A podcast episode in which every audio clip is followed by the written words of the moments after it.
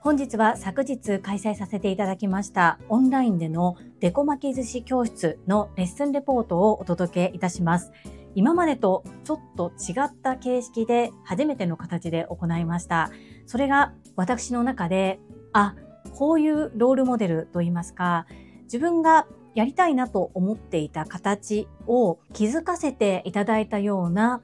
レッスンとなりましたので、普段とはちょっと違った形でのレッスン、レポートをお届けしたいと思います。この放送は、ボイシーパーソナリティを目指すジュリが、家事、育児、仕事を通じての気づき、工夫、体験談をお届けしています。さて、週末ですね。皆様、素敵な週末をお過ごしでしょうか？本題に入る前に一つご案内をさせてください。こちらのチャンネルでは個人スポンサー様を募集しております。ご自身の PR、どなたかの応援、何かの広告宣伝などにご活用いただけます。概要欄にある URL からお申し込み、どうぞよろしくお願いいたします。現段階でとてもありがたいことに、5月の頭ぐらいまでウィークリースポンサー様の予約をいただいています。なので、その間はデイリースポンサー様を間に挿入することはできますが、ウィークリースポンサー様は最短で5月の初めからコールさせていただく形となっております。本日、明日と2日間はスポンサーコールはございませんが、その後は5月の頭まで続くという形になっています。予約状況をお伝えさせていただきました。そんなこんなで本日のテーマ、オンラインでのデコ巻き寿司教室を昨日開催しての所感をアウトプットさせてください。私はサラリーマン27年目のパラレルワーカーです。パラレルワーカーとは複数の業種の仕事をしている人のことを言います。個人の活動の主軸は2つ。お片付けのサポートとお料理教室です。このお料理教室は今はメインでオンラインにてデコ巻き寿司教室を開催しております。デコ巻き寿司とは切った断面に可愛い絵柄が出てくる巻き寿司のことです。本日サムネイルにさせていただいているペンギンちゃん。これがデコ巻き寿司になります。昨日はリクエストレッスンのご依頼をいただきまして、オンラインで実際に Zoom をつながせていただくのは一つのパソコンなんですけれども、その向こう側には二つのファミリーの方々のお子様がいらっしゃるという状況で任せていただきました。5歳のお子様、7歳、8歳のお子様、そして巻いている時は最初は兄弟お二人だったんですけれども、どんどん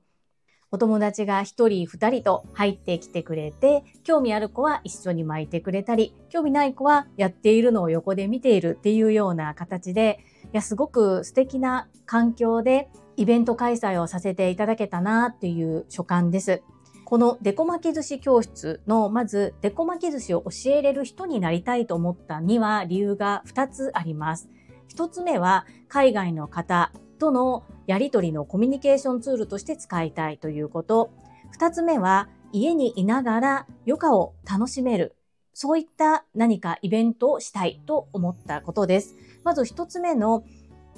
海外の方とのコミュニケーションツールに使いたいという部分ですが、私は社会人になってから結婚するまでの間にバックパッカー一人旅をしていました。それが趣味の一環でもありました。自分から海外に出向いていって海外の方々とコミュニケーションをとる英語はまともにできず義務教育で習った範囲なんですがこう人とコミュニケーションをとることが楽しくってそして片言の英語、単語だけなんですが、笑顔とジェスチャーでなんとか会話が成り立って不思議なものなんですが、うまく喋れなくてもフィーリングが合う方とは意気投合するんですよね。そういったやりとりが大好き。そして日本で仕事をしながら自分が抱えてるストレスやなんでっていうふうに思ってしまうことを私は海外に出て旅行をすることでストレス発散していたなというふうに思うんですね。それが結婚して家庭を持ち難しくなった今では逆に海外から日本へ来られる方の何か思い出作りのサポートができないかというふうに考えました。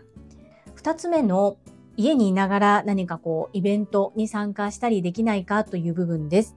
と、私の次男、小学校4年生の次男くんが発達障害グレーゾーンなんですが、今はだいぶ落ち着いたんですけれども、小さい頃は本当に手がかかって、もう毎日のように泣いていました。泣いていた理由は主に2つかなと思います。1つ目は、次男がそのように生まれてきてしまったことを自分のせい、自責にしていたということ。そして2つ目は、そういう私たちを見る周りの目です。長男の時はいろんなワークショップなどに連れ回しました。そしてその環境で2人で物を作ったりっていうことを楽しむことができました。でも次男はまず公共交通機関に乗ることもとても難しかったです。車両内で端から端まで走り回ってしまったり、それを静かにさせるために iPad やスマートフォンを見せてじっとさせようとしていたら、それに対して周りから心ない言葉をかけられたりということで、特性のある子は公共交通機関すら利用できないんだっていうふうにすごく悲しい思いをしました。そんなこともあって、きっとこれは私だけではなく同じような思いになっているお父さんお母さんが他にもいるのではないかというふうに思った時に家にいながら何かイベントができたら例えば今回させていただいたデコ巻き寿司で言うと途中で少し飽きてきてしまう子がいたんですね。でそんな時はその子は別に遊べばよくってそしてレッスン風景は動画で後ほどアーカイブでお渡しすることもできるのでお母さんが集中して書いていただけてやり方を習得していただけたら後で子供とそれを共有することもできるし子供が気が向いた時に途中からやっても OK なわけです。そういった形で集中力ってその子によって違います。10分集中できる子もいれば、40分、50分集中できる子もいれば、最初は興味関心持っていたけれども、途中から飽きてしまう子もいる。実際にリアルのワークショップに行ってしまうと、仮に子供がそういう自由に動き出してしまうと、お母さんは肩身の狭い思いをして、もうすみませんすみませんの連続で、謝るしかない。そして周りに迷惑をかけたらいけない。自分も子供も楽しめない。最後まで作ることができないというね、本当に負のループに入るんですよ。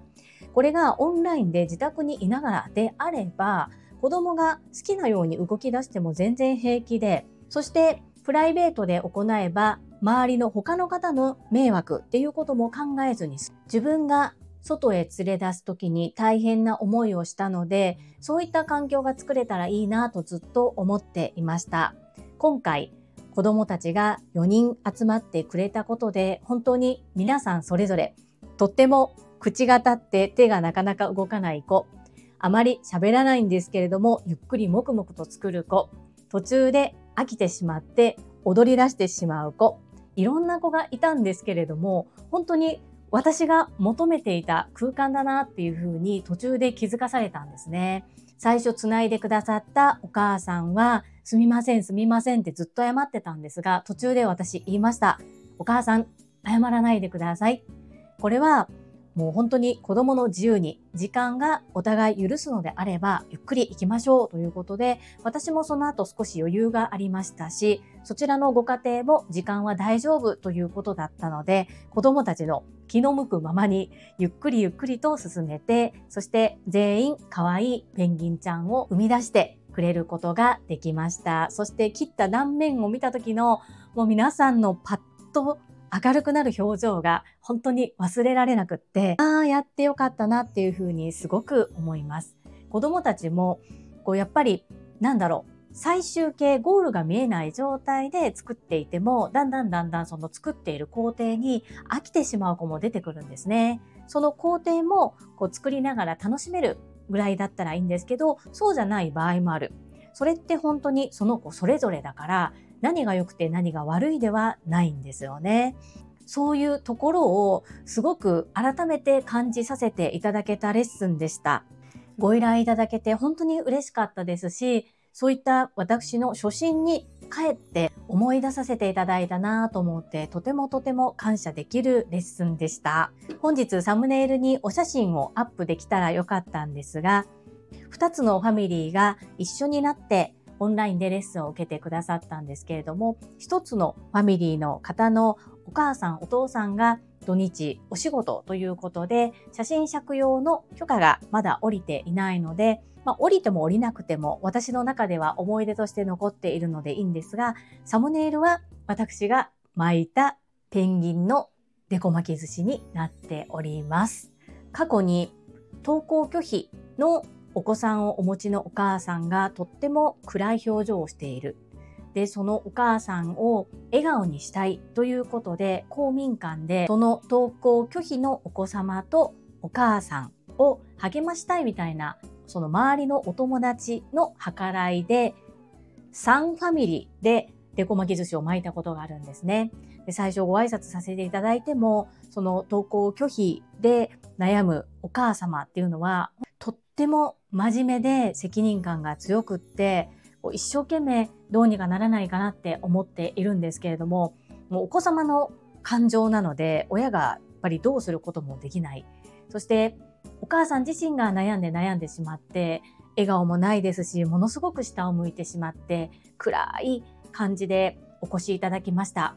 ところが、そのお子様もそうなんですけれども、一緒に巻いて、最後切った断面を見た瞬間に、と明るくなって、笑顔になってくださったんですね。もう本当にこう、胸に仕えてるものが溶けたと言いますか、ああ、私はこの笑顔に勇気と元気をいただいているなっていうふうに思ったのと同時に、その方を誘い出してくださったお友達の方も、本当に笑ってくれてよかったっていうふうにおっしゃっていました。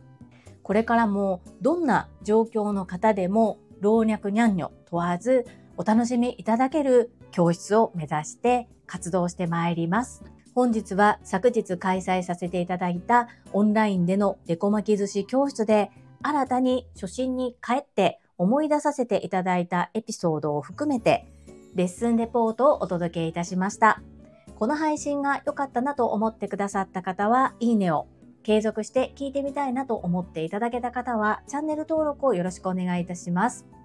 皆様からいただけるメッセージが私にとって宝物です。とっても励みになっておりますし、ものすごく嬉しいです。心より感謝申し上げます。ありがとうございます。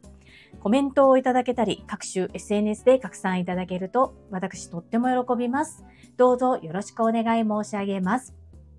ここからはいただいたメッセージをご紹介いたします。第907回振り返り目標達成のためにできることはこちらにお寄せいただいたメッセージです。たまみさんからです。ジュリさんこんにちは。明日の配信は何だろう？今からとっても楽しみです。たまみさん、メッセージありがとうございます。ご期待に添えたかどうかわからないのですが、このレッスンがあった次の日っていうのは、実際に収録しているのはレッスンを行った日なんですけれども、自分自身の思いが熱いうちにアウトプットをしたくって、結構この目標振り返りと重なる場合はずらしたりっていうことをしています。たまみさんのご希望に添えたかどうかわからないんですが、いつも聞いてくださり本当にありがとうございます。そしてたまみさんも宣言通りに毎日継続配信続けておられますね。お互い自分の目標に向かって頑張っていきましょう。たまみさん、メッセージありがとうございます。はい、いただいたメッセージは以上となります。聞いてくださった皆様、いいねをくださった皆様、コメントをいただけたたまみさん、ありがとうございます。最後に2つお知らせをさせてください。一つ目、タレントのエンタメ忍者、みやゆうさんの公式 YouTube チャンネルにて、私の主催するお料理教室、ジェリービーンズキッチンのオンラインレッスンの模様が公開されております。動画は約10分程度で授業紹介、自己紹介もご覧いただける内容となっております。概要欄にリンクを貼らせていただきますので、ぜひご覧くださいませ。二つ目、100人チャレンジャー in 宝塚という YouTube チャンネルにて42人目でご紹介をいただきました。こちらは私がなぜパラレルワーカーという働き方をしているのかということがわかる約7分程度の動画となっております。概要欄にリンクを貼っておりますので、合わせてご覧いただけると嬉しいです。どうぞよろしくお願い申し上げます。それではまた明日お会いしましょう。素敵な週末をお過ごしください。スマイルクリエイター、ジュリでした。